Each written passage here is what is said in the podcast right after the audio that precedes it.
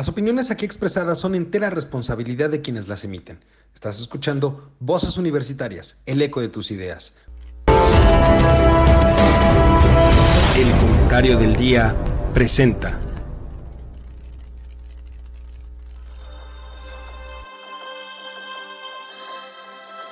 En una época donde el conocimiento y la información son fuentes de poder, se necesitan voces capaces de explicar el entorno, comprometerse con la verdad, representar el sentir de la sociedad y expresar la universalidad de pensamientos. Un espacio de análisis, opinión, debate y crítica de temas de actualidad sobre economía, tecnología, política, cultura, gobierno o sociedad. Bienvenido, esto es Voces Universitarias, el eco de tus ideas. Comenzamos. Hola, ¿qué tal mi querido público culto, conocedor? Ya es lunes, empezamos la semana y empezamos la semana eh, con esta mesa de análisis que a usted le gusta bastante bien, con mi querido eh, Mario. ¿Cómo estás? Muy buenas tardes. Don Eduardo, mi querido Charlie, muy buenas tardes. Qué gustar otra vez nuevamente esta semana con ustedes, compartiendo las situaciones y las no situaciones que hemos estado viviendo. México mágico musical, dirían algunos. Charlie, mi hermano, ¿cómo estás? ¿Qué tal? Muy buenas tardes, un gusto saludarlos. Este es chiste, ¿verdad? Lo que vamos a contar hoy es un gran chiste de nuestro querido gobierno. No, no, pues, Parece a chiste, pero es anécdota. ¿Cuál, cuál, cuál gobierno, cuál chiste, cuál todo? O sea, ya esto ya es totalmente surrealista lo que estamos viviendo. A ver, yo sé que Lalito tiene que dar la introducción y la ponernos en contexto. Sí, sí, sí, todo. Yo, yo, quiero empezar con lo siguiente. Este. Yo tengo muy grabado un, un, un informe de gobierno. No recuerdo el año porque era muy chico. Pero sí me acuerdo de una persona peloncita de cabellos de lado llorando en una tribuna y diciendo que defenderé el peso como un perro. Eso fue hace muchos años. El presidente era López Portillo. ¿No? Y después, otro pelón. A variar. Este no tan viejo, pero con bigote.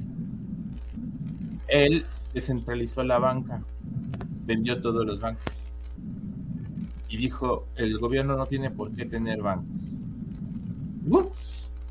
Y ahora resulta que nuestro querido señor presidente, le diría Lalo, nuestro, el querido tabasqueño, el de Hispana, quiere comprar un banco. Díganme que es un chiste. No, no es un chiste, pero vamos por vamos por partes. Este, el último informe de gobierno del, primer talón que tú mencionas. Yo, yo me reservo mis comentarios un momento, porque luego dicen que yo estoy muy sesgado. yo ataco mucho al hijo predilecto de Macuspana, entonces yo me guardo mis comentarios hasta después. Sí, sí, sí, yo, yo, yo quisiera puntualizar, a ver.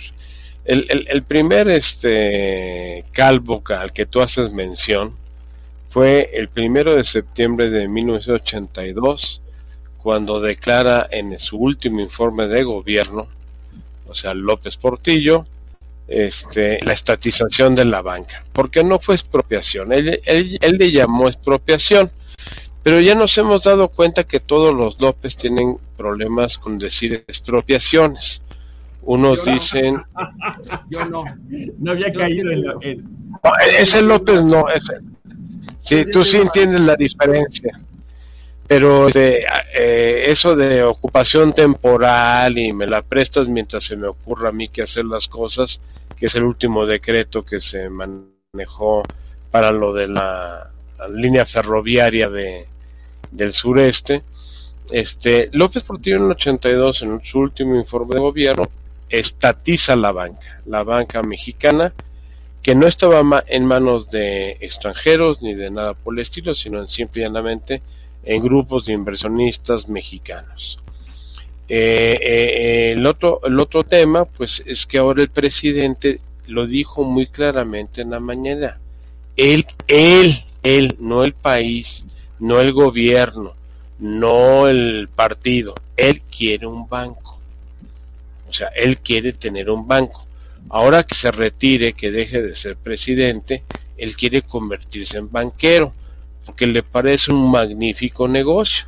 Y lo ha estado reiterando durante todas las mañaneras desde el martes, que ha estado sacando cuánto ganaron los bancos y que ganaron tanto dinero y que esto es un magnífico negocio y pues, sus aspiraciones como buen clase mediero aspiracionista es pues, ser dueño de un banco. Claro, con el dinero de los impuestos, con el dinero del pueblo mexicano y con el dinero de todo mundo menos de él. Es, esa es la realidad. Entonces, pues, ahora, ahora la, la nueva obsesión o la nueva tónica de su juego sin contexto ni, ni, ni, texto, pues es ser banquero. ¿Por qué? Porque se le hace un gran negocio. Entonces, esa es la respuesta a tu pregunta, mi querido Carlos. Oh, es que se me hace increíble. Este, a ver, ¿es para él cuando se retire o es para el gobierno de México que el, el gobierno de México tenga porcentaje en ese, en ese banco? No, no, él no habla de porcentajes, es ser el dueño del banco. Porcentajes, no. Él habla del 51%, compré las acciones del 51%. Ah, el, que, el que tú tengas el 51% de las acciones de cualquier tipo de empresa te hace, es porque pues eres el que toma, es el que toma las decisiones. Uno. Dos. De... Este, eh, quiere ser banquero y acaba de liquidar dos bancos.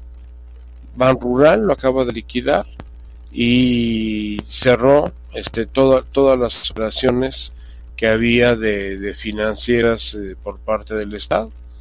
Tiene una finza, tiene Banco de Comercio Exterior, tiene Banobras, tiene Ban Ejército. ¿Cuál seis? Seis bancos tiene. El gobierno ¿Cuáles son los demás? Acabas de mencionar. ¿Tiene, A ver, yo, yo, yo, yo. Ban Ejército. Uno. Van Ejército. Uno. Tiene Banobras. Dos. Banobras. Dos. Tres. Bancomex. Bancomex, Banco de Comercio Exterior. Banco de Comercio Exterior. Luego tienes Sociedad Hipotecaria Federal. Sí. Banco del Bienestar. Banco del Bienestar. Cinco. Y Nacional Financiera. INAFIN. Seis. Tiene seis bancos. Tiene seis bancos. Y acaba de desaparecer Financiera Rural. Sí, la Banor, eh, Ban Rural, o sea, lo que era Ban Rural, sí. acaba de desaparecer. Acaba de desaparecer. Entonces, eran siete, estamos hablando de la banca de desarrollo. Sí. O sea, se creó. Pero él quiere un banco así. Por eso, se creó exprofesamente la banca de desarrollo para que el gobierno tuviera un intermediario financiero que ayudara, de acuerdo a lo que se establece en la ley, a facilitar el acceso al ahorro y a la inversión de personas físicas y morales. Así lo dice la ley. Hoy, pues hoy desarrollan polvo. Es lo único que desarrollan esas instituciones. No desarrollan otra cosa. Nafi, Nafi perdido toda su función de banca de fomento, que era, era, era lo que la definía, banca de fomento para... Déjame decirles algo, y, quisiera ver, a ver si están de acuerdo con El único de estos seis está más cercano a la población es el Banco del Bienestar, pero porque por ahí se dispersan los programas sociales, no porque tenga instrumentos financieros muy este, útiles para la población o muy diversificados, sino porque no les queda de otra a los beneficiarios de los programas sociales. Se les dijo, ya no se va a dispersar por banco, va a ser por el Banco del Bienestar, tienes que sacar tu tarjetita del Banco del Bienestar. tienes una institución que lo único que hace es dispersar recursos. Es cierto, tiene muchas sucursales, pero el 40% de esas sucursales, 40% de esas sucursales no tienen ni empleados, ni mobiliarios, ni funcionan. El 40% de esas sucursales. Y el otro Ni los cajeros funcionan. Ni los cajeros funcionan. La gente está teniendo que recurrir a la red de cajeros para poder sacar el dinero de las cuentas del bienestar. Ahora, hay personal, pero no hay funcionalidad. Déjame decirte, a lo mejor la idea es el, el, decreto que se publicó a principios de año, en donde se deben de cancelar todas las cuentas del sector gobierno para concentrarlas en un solo lugar. A lo mejor por eso es la tentación. Yo, quiero que juguemos un poco a la especulación. Eso, el, motivo real de este programa es jugar a la especulación y al chisme político. ¿Estamos de acuerdo? Así es, así es. Lo sabroso y lo, rico del programa. vamos a jugar un poquito a la especulación. A ver, les voy a dar mi teoría específica de por qué quiere el banco Banamex. Por eso no lo quiere, pero bueno, venga. Él quiere Banamex. él quiere Banamex porque se dio cuenta que los que están participando, los que estaban participando por comprar Banamex, entiéndase, los grandes multimillonarios de este país, empezando por el señor Slim, el señor Larrea, también estuvo Salinas Pliego, también estuvo, este, estuvieron eh, el, de Banca Mifel, también estuvo por ahí. Muchas personas de bastante posición económica tratando de Becker, el, de, el de Banca Mifel es Becker. Y yo creo que él se dio cuenta de algo. Si ya controlo el gobierno, y las empresas necesitan de recursos para poder funcionar y el 90% de, la, de, las fuentes de financiamiento de cualquier empresa en este país es la banca, porque no es la bolsa, como en Estados Unidos o en Europa. No se capitalizan a través de la bolsa, sino que se capitalizan a través del sistema financiero, entiéndase, de los bancos. Lo más sencillo para él dijo, ok, si yo adquiero Banamex se lo doy. Esta es la primera especulación. Se lo doy a Bansefi, al Banco del Bienestar, mejor dicho, lo que antes era Bansefi. Entonces puedo competir en el mercado y fijar eh, valores de tasas o, o, valores de crédito mucho más bajo para Pemex o CFE, para empezar y para seguir voy a tener una buena entrada de recursos, porque automáticamente teniendo los recursos y la infraestructura de Banamex puedo competir a nivel nacional. Esa es una primera especulación mía. Pero la segunda especulación mía, ¿cuál es? Compro esto porque me lo está pidiendo el ejército. Porque también, ojo, existe Banjército Que existe Banjército. sí. sí. Y de un solo plumazo le puede transferir todos los activos de infraestructura de Banamex a Banjército.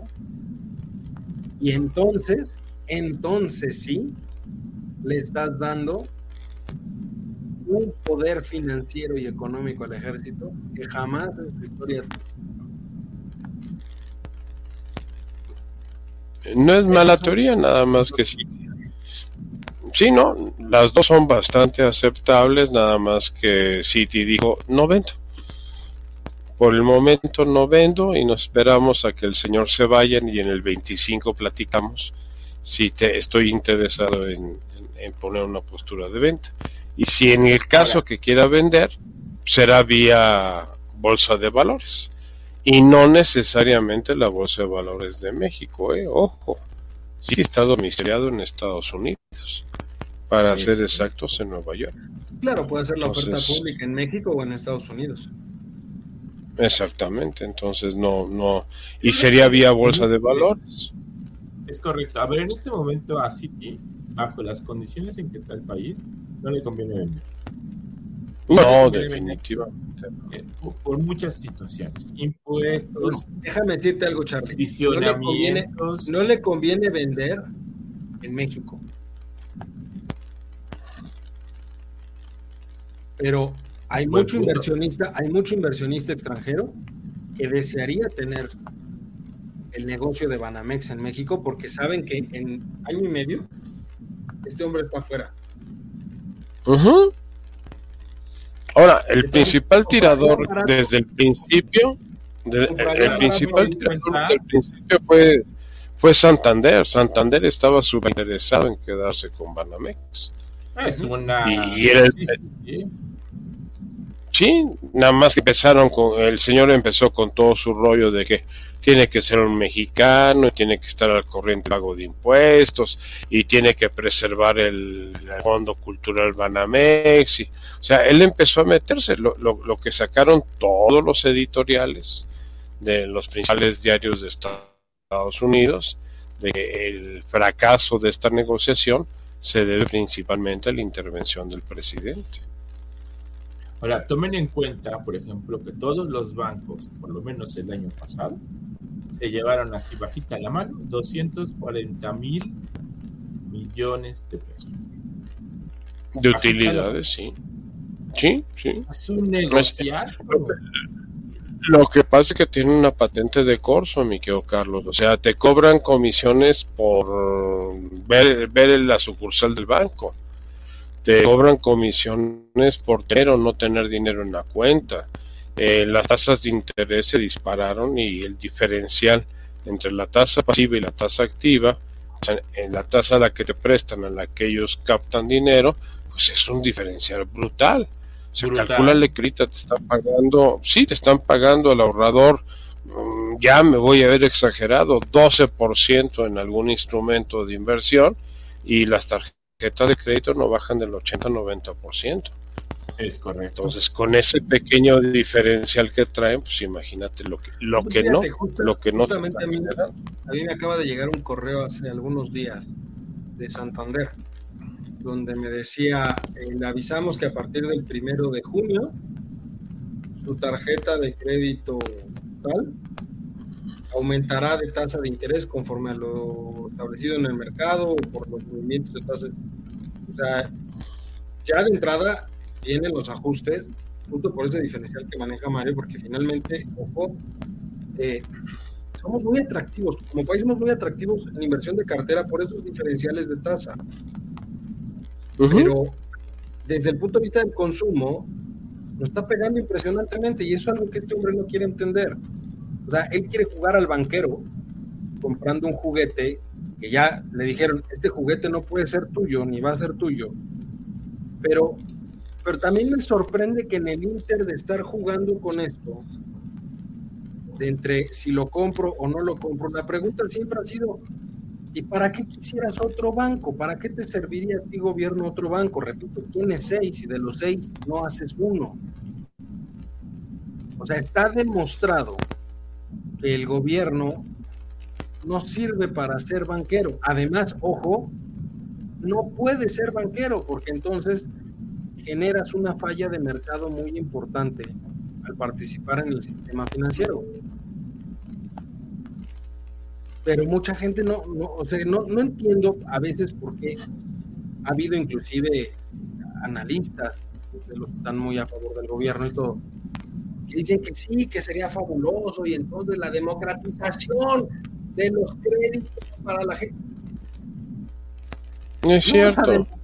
No nada. No es cierto. A ver, cuando, cuando la banca estuvo en manos de, del gobierno, después del 82 y hasta el 92, en esos 10 años, tú no conseguías un crédito hipotecario, tú no conseguías un crédito para comprar un automóvil, tú no conseguías nada absolutamente. Toda la banca que teníamos estaba trabajando al servicio de los caprichos de los gobiernos en turno. Eso, eso te lo puedo decir porque yo lo viví. Fueron años que yo viví el manejo con el banco y a lo más que podías aspirar como, como empresario era eh, que te dieran préstamos quirografarios, los famosos quirografarios. Pero préstamos operativo y eso te, mandaban a Nafinsa, o sea que fueras a Nafinsa, que Nafinsa te estructurara algún tipo de crédito de habilitación o avío o de reestructuración o de lo que fuera y ya se operaba a través de, un banco, entre comillas, comercial de aquella época. Eso, eso es lo que vimos en la década de los ochentas. O sea, esa fue la realidad. Ahora. Y también fue lo que le generó una deuda impresionante a fondo perdido a Nafin. Después se tuvo que reestructurar. Ah, sí, sí, sí, Para los cuates, muchos de esos créditos fueron a fondo perdido, ¿eh? No había, no, no, se les pedía nada en prenda. Fue parte de la, de la, de la masa que después acabó en el Fobaproa. O sea, muchos de esos créditos dados, eh, como tú bien lo dices, al, a los cuates que tuvimos acabaron que pagar, en la Exactamente lo que tuvimos que pagar. Que eso le pasó a Cedillo. o sea, Cedillo se encontró. Sí. Perdón. Sí, Cedillo se encontró. Me, causó ruido lo de los préstamos quirografarios. Ajá. Y los estoy leyendo ahorita y son pagares privados que no necesitaban una autorización notarial. Nada, nada. O sea, es, es, afirmarle tu alma al diablo. No, pero, pero déjame decirte, mi querido Carlos, que era un mecanismo. Pero era un mecanismo excelente. O sea, ojalá los bancos volvieran a tener estas prácticas del quirografario. Te platico experiencias personales. Porque eso es importante. Yo llegaba a la sucursal de un banco Nacional de Mex, perdón, para no tener problemas con Banamex, llegaba con el gerente del, banco, que el gerente del banco era todo un personaje, vamos a ponerlo. No, no era el portero que abría y cerraba la puerta de la, de la sucursal, sino el gerente del banco era todo un personaje que tenía capacidad de decisión. Entonces llegaba yo en la mañana de un día y le decía, oye fulano, ¿sabes que tengo problemas para cubrir el día de hoy? ¿Qué hacemos? Me decía, no te preocupes, abrí el cajón, sacaba el blog, el blog de pagarés quirografarios, me lo ponía encima y me decía, fírmale por favor, ¿cuánto vas a necesitar? No, pues necesito, en aquella época estábamos hablando de viejos pesos, estamos hablando de la década de los ochentas, no, pues necesito 15, 20, 30 millones de pesos, no te preocupes, firmabas en, firmabas en blanco los pagarés, se los daba a la secretaria, se los llena por favor, en una hora tienes el dinero en la cuenta. Y así era. ¿Cuál era el compromiso? Eh, en primer lugar, la tasa de interés no te importaba porque estábamos ya, en el proceso de la hiperinflación que vivimos en los ochentas. y según, ahí, de volada, cuando López Portillo decreta la, la nacionalización de la banca, también decretó el control de cambios. ¿eh? Así es, no había forma de tener este dólares y la única forma era solicitar. Y expropió todas las cuentas en dólares de dólares de las personas. No, no, don Eduardo, está usted mal. Se, se convirtió las cuentas en dólares en mex dólares. Mex dólares, sí. Era en mex dólares, era una nueva moneda que se acuñó ese mismo día de la expropiación de la banca. Se convirtieron todos los depósitos de cuentas de personas físicas y morales en MEX dólares y se te pagaron un tipo de cambio de 72 pesos por uno. Ese, ese fue el concepto del MEX dólar. Entonces, volviendo al quirografario, pues, firmabas, te, te depositaban la lana, tú cubrías la nómina, después ibas a mediodía para irse a comer con el gerente, ya te entregaba tu copia del pagaré y te decía, te lo saqué a 90 días, tú me dices si lo sacas a 90 días o ahí no lo vamos pateando y entonces a los 90 días, ¿qué es lo que hacías? Renovabas, pagabas los intereses correspondientes, renovabas. El compromiso, el compromiso era que el 31 de diciembre de cada año no hubiera ningún, ningún pagaré vigente. Todos tenían que estar liquidados. Ese era el compromiso que, adquirías. Para que la foto del balance fuera liberar, o sea, estuviera todo. El día, el día primero no, pero el día dos podías regresar otra vez y meter otra vez los pagarés, pero el compromiso es que el 31 de, de diciembre de cada año ningún pagaré estuviera vigente. Y eso fue, y fue cuando tuvimos los CAPS, certificados de aportación patrimonial, que eran las acciones de los de la banca gubernamental a través de la bolsa de valores. y los CAPS era, era lo que te vendían en las casas de bolsa para participar en Banamex, en Bancomer, en Banco Internacional, todavía no era HCBC, era en Banco Internacional ni mucho menos Vital, y, así, se manejaba el, este, el mercado. Y, y si tú eras cuate del gerente, pues ya existe. O sea, el... ya, Carlos, déjame decirte algo interesante. Tú abrías una cuenta en del Bajío, sucursal Ciudad Valles, ahí en San Luis Potosí. Eh, llegabas al Banco Nacional de México, sucursal Atizapán aquí en México, y un cheque tuyo de Banco del Bajío lo depositabas, pero pedías que se, te tomara en firme. Entonces, el importe, vamos a decir, en aquella época viejos pesos, 3 millones de pesos de tu cheque, lo depositaban, entraban en firme y tú sacabas el dinero de la cuenta. El sistema dilataba 21 días para verificar si el cheque tenía o no tenía fondos, porque no existía lo que hoy tenemos de banca electrónica. Entonces, en lo que iban a corresponsalía, regresaba, y a los 21 días te hablaba el gerente, oye, tu cheque que depositaste no tiene fondos.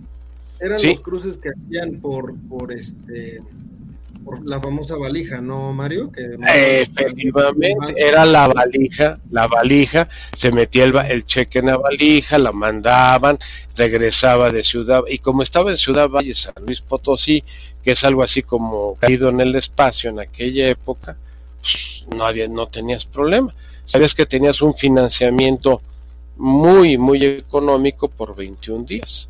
Era una forma en que, en que se operaban las cuentas de cheques y todo. Eh, si tú querías saber el saldo de tu cuenta de cheques, ibas a la sucursal donde tenías abierta la cuenta y una, una chica que estaba en saldos abrió una libreta y te decía, ah, sí, tiene usted disponible tanto. No estoy hablando de la prehistoria, estoy hablando de la década de los ochentas. Que, que, de hecho, el, mundo era muy Una de las principales motivaciones para que Banco de México empezara a desarrollar los sistemas de cruce bancario. Así es, así es. Era, sí, era por valija que se mandaban los documentos, los documentos iban banco y luego se autorizaba el, el, traspaso de recursos.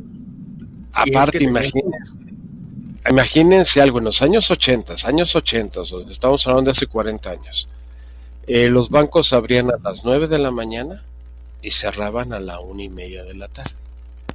Y ya, se acababa la operación bancaria en este país. Porque de la una y media de la tarde hasta las 8 de la noche, los empleados de la sucursal se dedicaban a hacer todos los movimientos contables eh, financieros de los movimientos que hubo en el día. Todo era manual, no había sistema. Claro, porque se recibían también el horario en el que se recibían las calcas de las tarjetas de crédito que se pasaban en ah, no, los pues, vouchers. Los vouchers, los vouchers que, que, era una maquinita que te pasaba mecánicamente, te, te con un papel de papel carbón, se, se, se checaba tu, tu tarjeta de, de, crédito. Sí, es, ese era el mundo de los ochentas, o sea, no hay que irse a la prehistoria en el siglo XIX ni antes, no, no, no. pero a ver, Pensando en eso, todo, todo lo que, porque hay que ser muy sinceros también en algo. El sistema financiero mexicano, como tal, la banca mexicana, después del año 96, después ya que pasó un poco la turbulencia del error de diciembre, empezó a tomar una cierta fortaleza interesante. De hecho, se llegó a un punto de sobreregulación para evitar eh, problemas como los que tuvimos en diciembre se hizo un poco más laxa después con Vicente Fox la, la, regulación como para darle mayor flexibilidad al sistema financiero. Y la realidad es que tenemos una banca, es pequeña porque hay que, hay que considerarlo, o sea, la concentración de mercado está en cinco bancos específicamente. Lo tiene BBVA, lo tiene Santander, este, Banamex, HSBC y este... BBVA. Eh, es el más grande. Ah, bueno. Este... nada, más te, nada más te acoto, tenemos 52 bancos activos en el país. O sea, hay 52 licencias de banco. Si, ma, si, si banco, este, banco del bienestar, o sea, tenemos 52 licencias de banco. pero tenemos una concentración en cinco bancos. Ah, sí, totalmente. Ahí tenemos el 80% de la banca, está en cinco bancos. De la banca, exactamente, y de la operatividad, pero los cinco bancos que controlan el mercado financiero mexicano son extranjeros ninguno es nacional. Pero hay una cierta solidez en el sistema financiero. Ah, no, sí, excelente. De, acuerdo al Foro Económico Mundial de Davos, estamos este, en el grado más alto de internacionalización financiera. O sea, México es un paraíso financiero. Mi, mi, duda es, ¿cómo nos deja esta situación? Porque el capricho de uno, de una persona, paró una, una venta muy importante para el sistema financiero mexicano. Eh, y entonces también, porque ha sucedido ya en el mercado, obviamente, por ejemplo, cuando la REA se bajó de la competencia finalmente, porque Banamex dijo, ya no vendemos nada, cuando dijo, ya no voy a vender nada hasta 2025 que llegue, este, que salga Andrés Manuel. Entonces, inclusive las acciones de Grupo México subieron, lo cual la visión de los inversionistas en el país es que es un mal, un mal negocio. O sea, el presidente cree que es un muy buen negocio comprar una banca, pero con esa interferencia de gobierno, los inversionistas creen que es un mal negocio. Bueno, yo te diría que no. O sea, los inversionistas lo que vieron en el caso de Grupo México es que le estaban golpeando. Primero, con la ley minera. Uno. Dos, que Grupo México depende más o menos de 500 concesiones que tiene con el gobierno en industria minera y en otros campos. Eh, el pleito de la REA aparentemente con el presidente y lo que sucedió con Ferrosur, pues fue lo que espantó. Eh, en dos sesiones, viernes y lunes, Grupo México perdió casi el 10% del valor de sus acciones. Lo que pasa el martes es un rebote técnico de las acciones en donde vuelven a recuperar determinado grado de valor. Eh, tercero, eh, City Banamex, o mejor dicho, City no Banamex, sino nada más dejamos a City, hizo una pésima operación de venta de, de su filial aquí en México. O sea, en primer lugar, ese tipo de negocios no, no los sacas en, la sección financiera de los periódicos diciendo, ¿qué creen? Estamos vendiendo este Banamex aquí en México porque ya no queremos estar en el mercado este comercial ni de ni, ni, ni, de cuentas eh, personalizadas. Entonces vamos a ver a ver quién nos compra. En primer lugar, ningún banco ni ninguna empresa hace un anuncio previo a que está en posición de que quiere deshacerse de una filial o de una empresa. Entonces también hay una gran parte de mala operación, de falta de sensibilidad de negocios por parte de Citibanamex, o sea, una, una operación pésimamente mal manejada. Segundo, la injerencia, para variar, del personaje que se colgó de ella desde un principio porque empezó a decir, ah, no, si van a vender Banamex, pues es que, eh, fíjate lo interesante, todo lo que lleve el nombre de México, para él eh, inmediatamente brinca. ¿No está comprando Mexicana de Aviación? ¿No está ahorita con el pleito con los ex trabajadores de Mexicana de Aviación? Porque se llama Mexicana de Aviación. Este se llama Banco Nacional de México, peor tantito, dos atributos, Nacional y de México.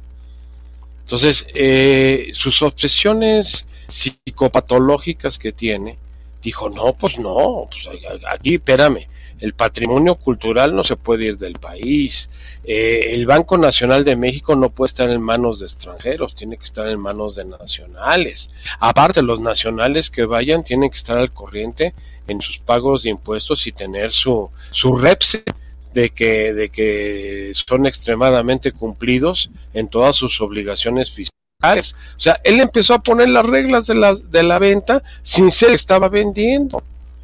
Y lo peor del caso es que Citi se mantuvo así como, ah, bueno, pues aquí el presidente, vino John Fraser y se entrevistó con él. Eso? O sea, para, para la atracción de capital, porque finalmente volvemos a lo mismo, o sea, todo esto es negocio y necesitamos el negocio para que pues haya consumo. Pero ¿cómo nos deja esto a nivel internacional? Porque también pues así que... muy sencillo.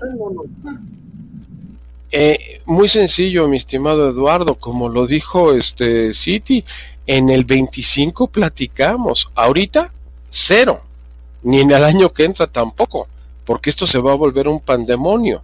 Entonces en el 25, sobre lo que quede, ahí empezamos a platicar. Estemos conscientes de algo, ya lo hemos platicado en, en múltiples programas atrás. 23 y 24 son años literalmente perdidos. ¿Por qué está fluyendo la inversión privada internacional a México? Por las necesidades del nearshoring.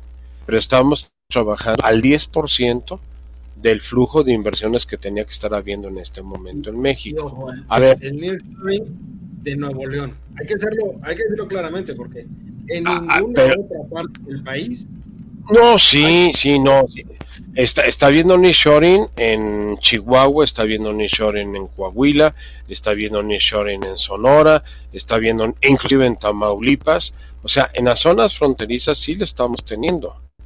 En donde no estamos teniendo prácticamente nada de nearshoring es en la parte del centro y mucho menos en el sureste.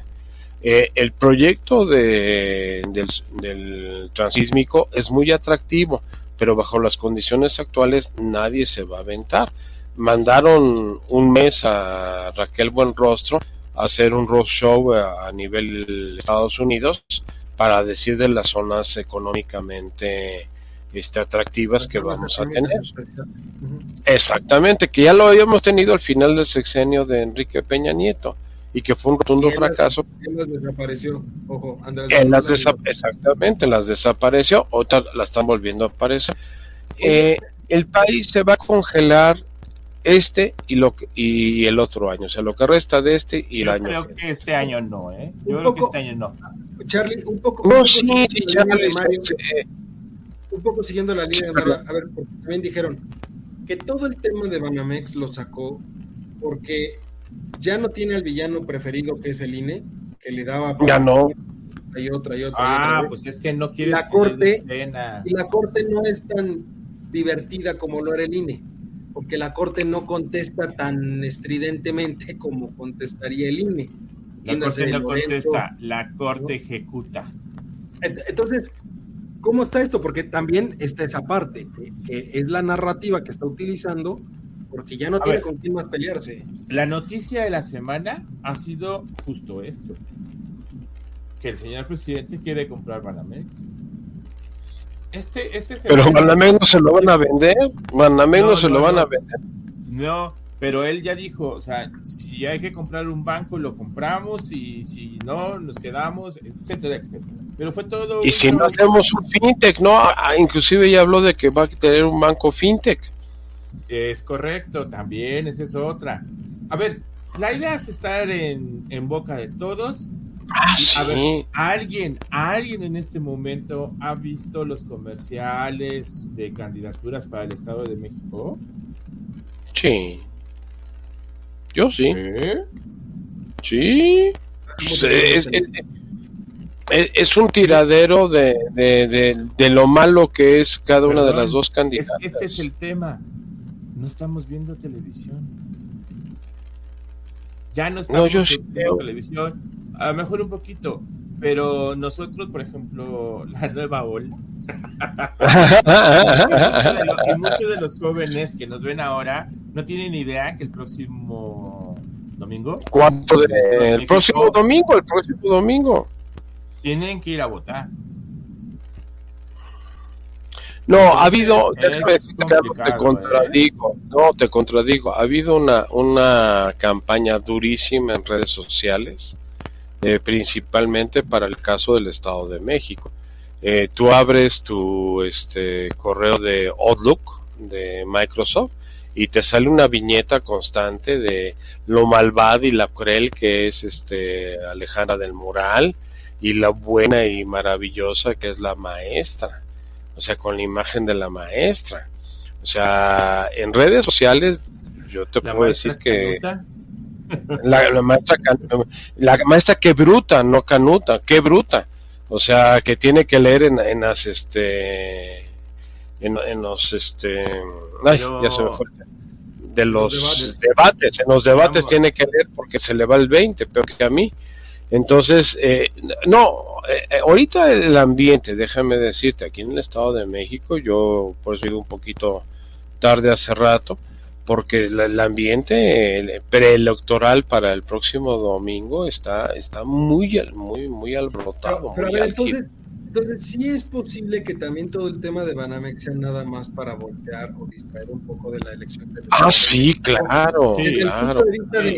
no volteen a ver la sarta de idioteces que están diciendo en campaña de Morena.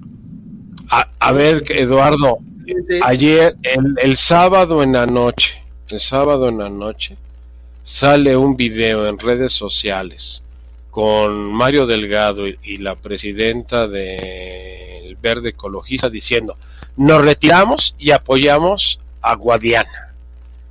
Y el domingo en la mañana sale el candidato del Verde Ecologista en, en Coahuila y dice, no señores, los dos seguimos en pie de lucha. A ver, ¿a quién le hago caso? Fíjate que vi por ahí algunos, algunos este, videos en redes sociales de un o sea, gente del Partido Verde local, de, allá de Coahuila. Local de Coahuila, de Coahuila, local de Coahuila. Así es, hablando de el madruguete que les quiso hacer eh, Mario Delgado. Y la dirigencia nacional del nacional Del Verde Inclusive uno de ellos dijo que les quede claro que la Ciudad de México no manda en Coahuila. Así es, así es. Ya también eso, ojo, impacta para crear fracturas en cualquier candidatura presidencial, ¿eh? Porque se le ponen las bases al verde. Recuerda que en esta semana que terminó, estuvieron a, Mario Delgado estuvo amenazando a los partidos que están ahorita independientemente en Coahuila. O sea, no solamente al verde, sino también al PT con el caso de este subsecretario de Seguridad Pública. O sea, de, que o se alinean o no los van a querer en el 24. Esas fueron palabras textuales de pero no se hace un ejercicio muy estéril eh, hacerlo en Coahuila donde está más que, o sea, aunque fueran juntos, Guadiana no va a dar más del porcentaje que ya trae, que es 25, 26%. Y la van a perder. El problema es que ya se dieron cuenta que en el Estado de México la van a perder. Y están preparando la denuncia de fraude. O sea, la elección del próximo domingo en el Estado de México va a acabar en tribunales. Porque no van a aceptar que la van a perder. Y la van a perder no por mucho margen, sino con poco margen, por desgracia. Ojalá fuera con más margen, pero con poco margen. Ahorita las, los análisis serios, no los comprados ni los pagados, están hablando de prácticamente un empate técnico. Sí. Y, y, analicen algo. La señora candidata de Morena, la maestra Delfina, no habla todos los que salen en, en, los medios de comunicación, o por lo menos esta semana que terminó, A ver, por supuesto pues, que el, jefe de campaña está, está encantado de que salga a hablar cualquier otro menos la maestra, porque alguien que no debe de hablar ahorita, porque cuando habla se hunde solita, es la maestra. es que yo no entiendo. Si no tiene consenso, si no sabe hablar, si no tiene fuerza, ¿Cómo a alguien se le ocurre ponerla como candidata? Porque es manipulable. es, una es un capricho del señor López Obrador. No, no, Carlos, es, que, A ver, eso es pérdida total. No, porque dicen que ellos lo van a imponer a, costa de lo que sea. Si, si se tiene que armar una guerra civil aquí en el Estado de México, la arman. ¿Por qué? Porque ellos mandan. No, es que no, o sea, no es posible. no, pues, la próxima semana que estemos platicando aquí, quién sabe cómo esté el, ambiente electoral Pero, este, a ver, la siguiente semana, normalmente hacemos los programas en lunes, ¿no? El lunes a las ocho y media de la noche, como ahorita. Lo aventamos en domingo para tenerlo. Oh, sería excelente. Sería excelente. Sería excelente. como compromiso y nos vemos el domingo a las No, para dejarlo el domingo y nos vamos en vivo, aunque no salgamos el lunes, pero nos vamos en vivo las elecciones. Porque es que, a ver, lo, lo, del próximo domingo tiene, va a ser este, fundamental para lo que le pase al Porque país aparte, en los aparte próximos, marca, en el próximo año. Marca el inicio ya oficial de la elección presidencial. O sea, hay que dejarlo muy claro. Sí, porque sí, este sí, día marca el fin de las campañas locales, el inicio de la campaña federal. Pues Hoy están en, eh, el día de ayer domingo estuvieron en cierre de, de, este, de, de campañas.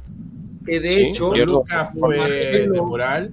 Ni Marcelo ni Claudia fueron al cierre de campaña de Delfina.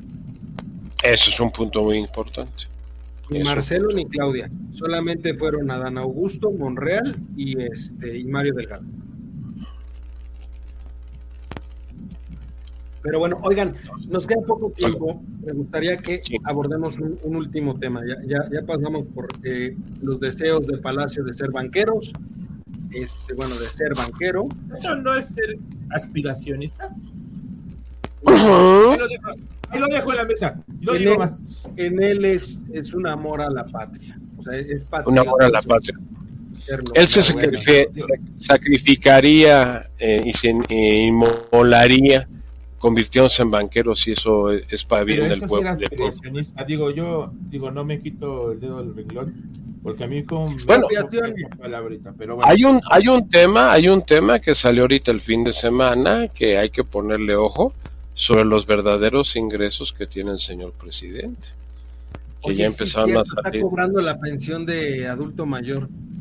Sí, y aparte ot- otros otros este ingresos que tiene por ahí que ya le están empezando a destapar, que le suman más o menos 400 mil pesos nada Pues, despreciables Pues, sí, de después, ingreso este, mensual, ¿eh? de- este, desahogamos ese tema. Me, gustaría que hablemos. Sí, sí, porque ya ven que él, él- él vive con 200 pesos en la cartera.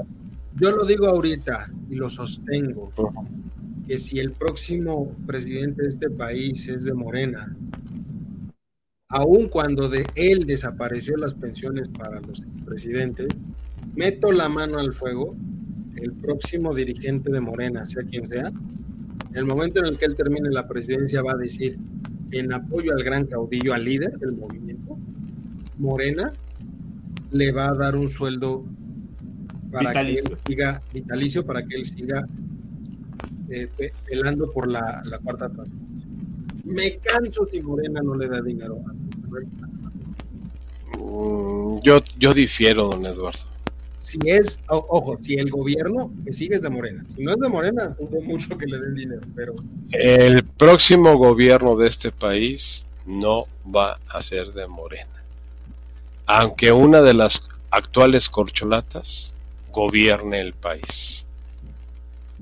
Vamos a vivir un fenómeno muy parecido a lo que tuvimos con la época del maximato con Plutarco Elías Calles y Lázaro Yo, le- yo, le- Cárdenas. yo preferiría que eso no lo digamos a voz alta, porque nos puede pasar lo que sucedió con nuestro querido Colosio. Entonces, No, pues- mantengámoslo bajo secreto. En el, en el caso de nosotros no tenemos problema para hacer colosio. Nosotros seremos narradores nada más de la, de la crónica que se vio. no, no, y deja Pero tú, este, volvemos al maximato, recordemos también cómo empezó el maximato, ¿eh? Con la Ah, sí. de Obregón. Ojo, Eh. ojo con eso, ¿eh? Lo que Entonces, No, no, no, está- y tú- no estamos pidiendo, ojo, que quede claro, No, ¿eh? no estamos pidiendo nada porque eso implica mucho. Solo veamos Pero, la a ver, historia. el Maximato tuvo cuatro historia, ¿eh? A ver, señores, el Maximato tuvo cuatro personajes. El primer personaje fue la reelección de Álvaro Obregón, que cuando fue declarado presidente electo fue su asesinato. Después siguió Emilio Portes Gil como presidente interino. Eh, no aguantó y entró este Pascual Ortiz Rubio. No aguantó y entró Abelardo Rodríguez. Y después ya se inauguró el plan sexenal así se llama el deportivo que está allá por Popotla, el plan sexenal con Lázaro Cárdenas.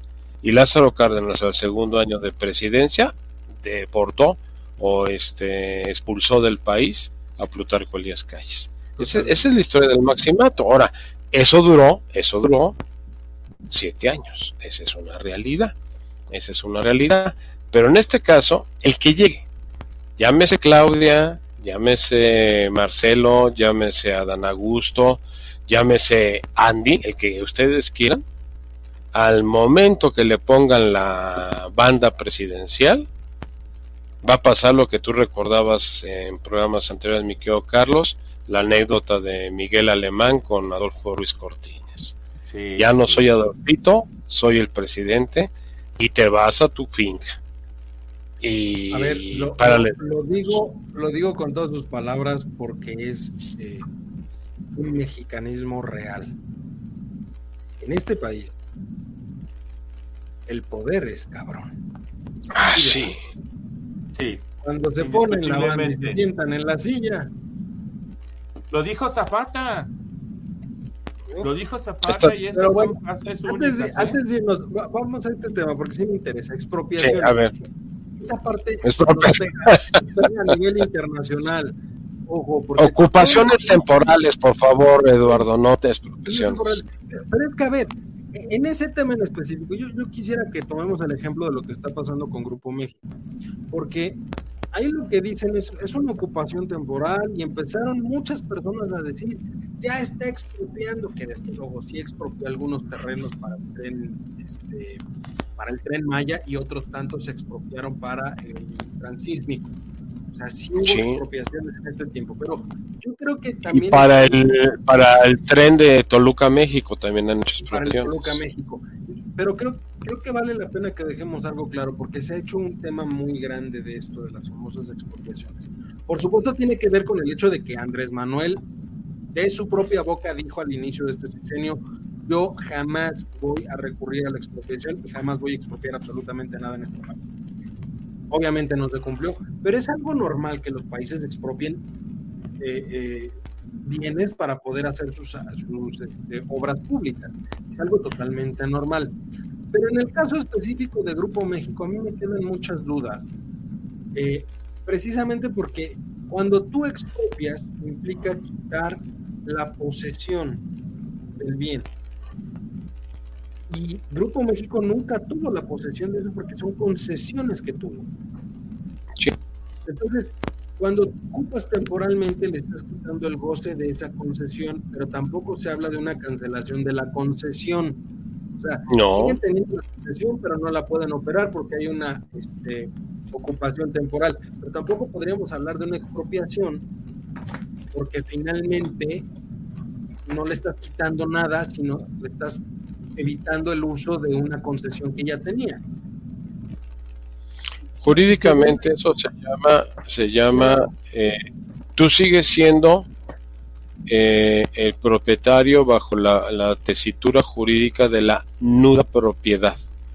La concesión sigue siendo propiedad de Grupo México, pero el uso y usufructo de esa propiedad es ahora del gobierno en este caso. Entonces, es, esa es una figura de la nuda propiedad y el usufructo y uso de, algo que inclusive en, en, cuestiones hereditarias es extremadamente común. Yo le heredo, a, por poner un ejemplo, a mi esposa, la nuda propiedad de mi casa, pero el usufructo, el uso y el disfrute de la misma a mis hijos. Ellos no son dueños, pero pueden seguir usando y disfrutando de la casa. Pero mi esposa tiene la nuda propiedad, pero tampoco la puede vender porque ellos tienen el uso y el disfrute de esa propiedad. ¿Hasta cuándo? Hasta que ellos digan ya no le queremos o ella fallezca y entonces ya se extinga la, propiedad. Estoy totalmente de acuerdo, pero, pero a ver, se ha hecho muy grande este tema. Y, y hay algo que, por ejemplo, no ha alcanzado. Grupo México tiene más de 300 concesiones gubernamentales.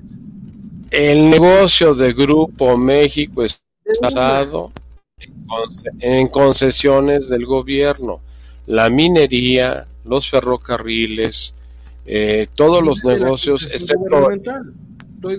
Eh, eh, hecho muy grande por uno. No, de ninguna manera voy a defender que se parte la libertad de alguna persona, sobre todo en términos económicos, porque tenía una concesión, tiene el derecho al usufructo de esa concesión y se le está negando a través de esta, este, de esta figura eh, que, menciona, mencionas tú, Mario. Pero finalmente, ojo, es algo que sucede en los países. O sea, creo que también vale la pena, como hemos sido muy críticos de señalar los errores, pues también es justo señalar que es una situación normal en cualquier país, por Dios. O sea, no además, además, Eduardo, venía negociando desde hace ya un par de, años, par de años, no meses ni semanas, años, que ese, ese tramo en particular lo necesitaban para estar el trayecto del proyecto del istmo de Tehuantepec, o sea, de Salina Cruz, Oaxaca, a Coatzacoalcos, el transísmico. y, el señor Larrea, porque el señor Larrea también tiene lo suyo. O sea, aquí, aquí ¿qué fue lo que pasó? Se juntó el hambre con las ganas de comer. Si ustedes observan la semana pasada, en toda esta vorágine que tuvimos de lo de la REA, lo del transísmico, lo de Banamex y de todo eso, este, el ingeniero Carlos Slim se vuelve el socio mayoritario de una empresa que tienen la concesión para explotación de petróleo en el Golfo y no hubo ningún problema. Todos tranquilos, todos felices. Oye, pero y el ingeniero señor presidente. Pero también llama la atención. Déjate que sea cuate, déjate que sea cuate. Simple y llanamente, el ingeniero Slim es una persona extremadamente hábil que nunca sale a hacer cosas raras ni extravagantes. Y cuando el poder lo llama y le dice, ¿qué crees? Necesito esto él no pone peros. Al contrario, dice, ah, si tú necesitas este pedazo, adelante. ¿Cómo me apoyas? No ha habido ningún pronunciamiento real por parte del Grupo México de Germán Larrea. No, no. No lo hay porque, porque aparte, eh, donde no se pusieron de acuerdo, en, en, en esencia, fue cómo me compensas. O sea, ok, yo, yo entiendo. O sea, no creo que el señor eh, Germán Larrea sea idiota, no, no, no creo. Aunque tengo 80 años, no lo creo. Este, eh, él, él quería mucho dinero por, por uh, acceder a lo que... Eso es lo que se dice, no sabemos cuánto. Eh, ah, se habla de que eran 500 millones de dólares. Al tipo de cambio de los 17 y fracción, usted pues da los 9.500 pero que él quería 500 millones y el presidente dijo, no, estás loco, no te voy a dar 500.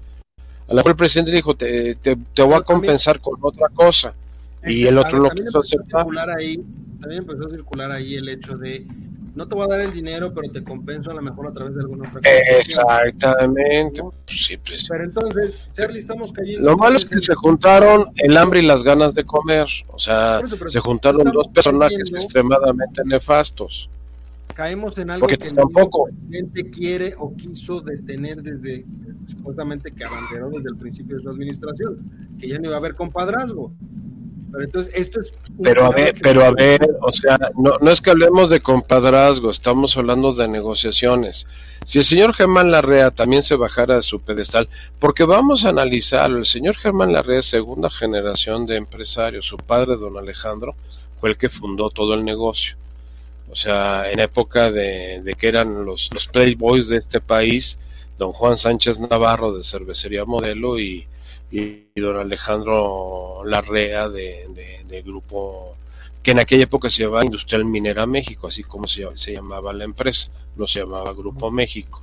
Entonces, estos dos personajes pues hicieron mucha, muchas, muchos muy buenos negocios este, a través de concesiones con los diferentes gobiernos.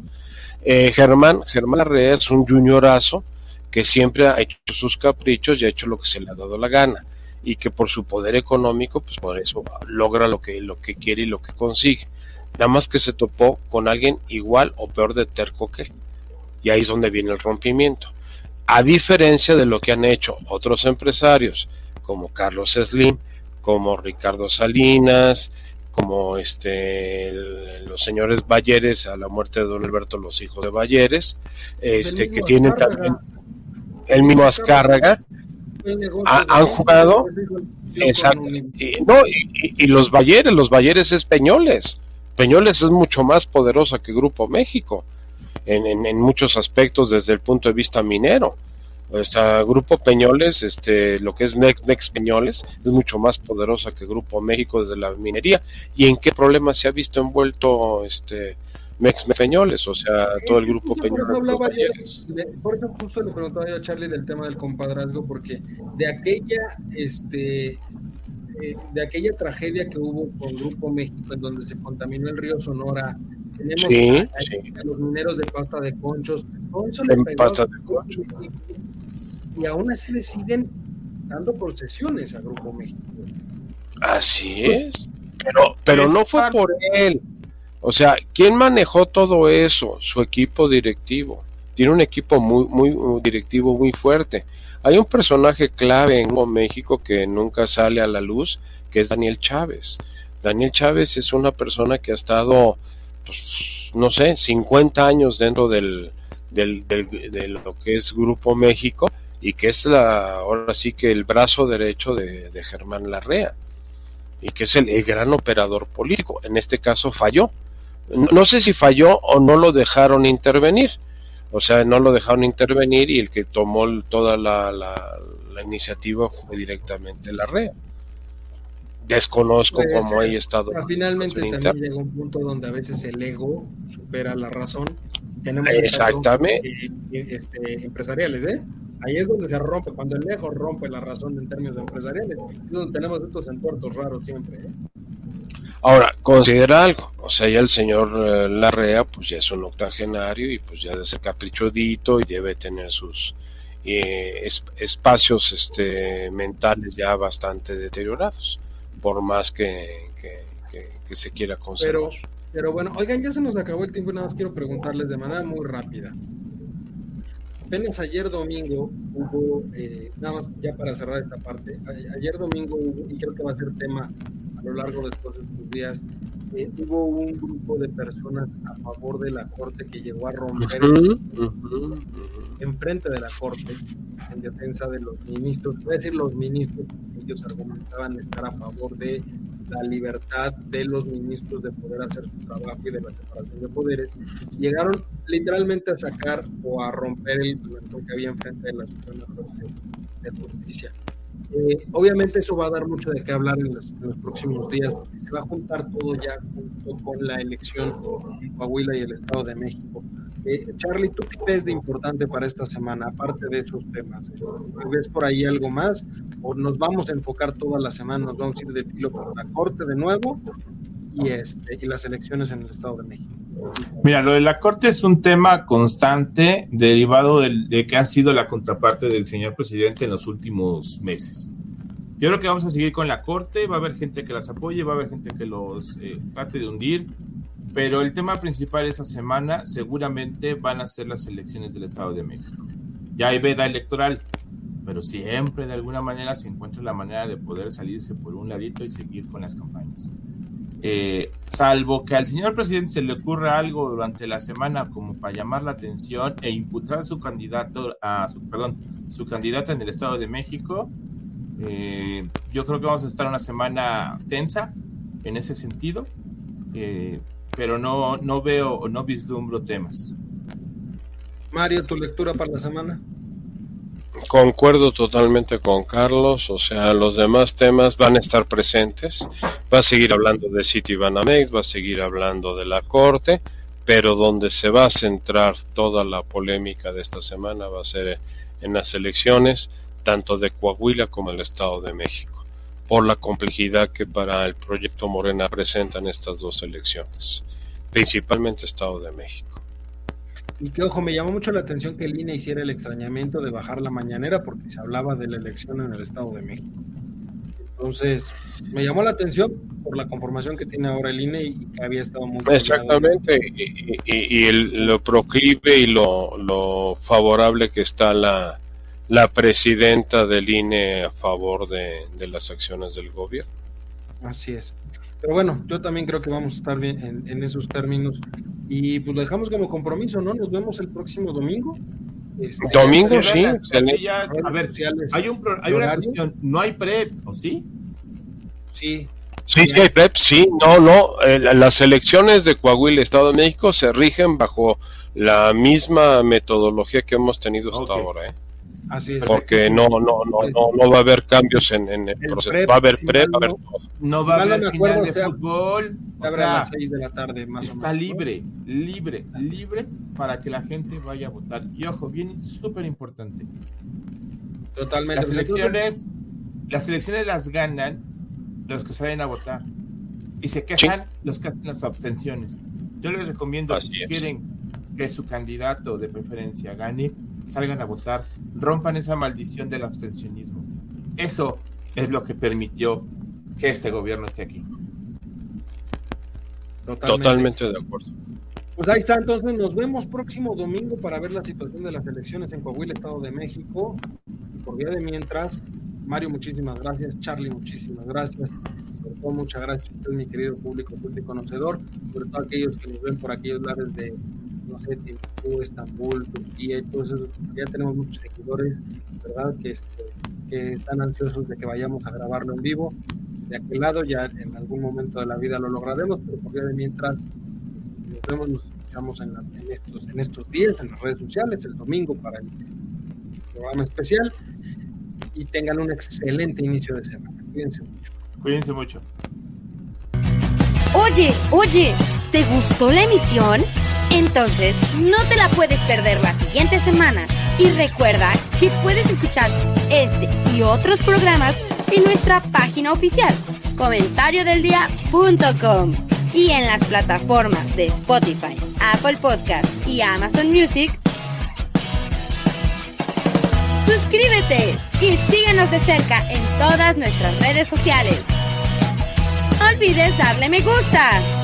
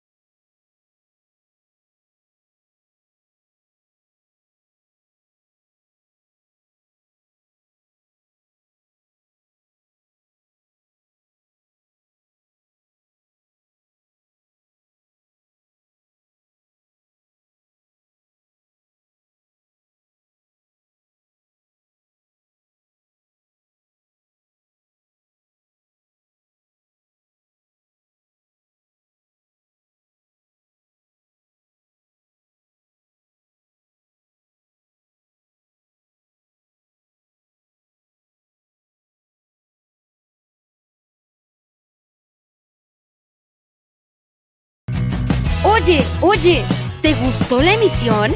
Entonces, no te la puedes perder la siguiente semana. Y recuerda que puedes escuchar este y otros programas en nuestra página oficial, comentariodeldia.com y en las plataformas de Spotify, Apple Podcast y Amazon Music. Suscríbete y síguenos de cerca en todas nuestras redes sociales. No olvides darle me gusta.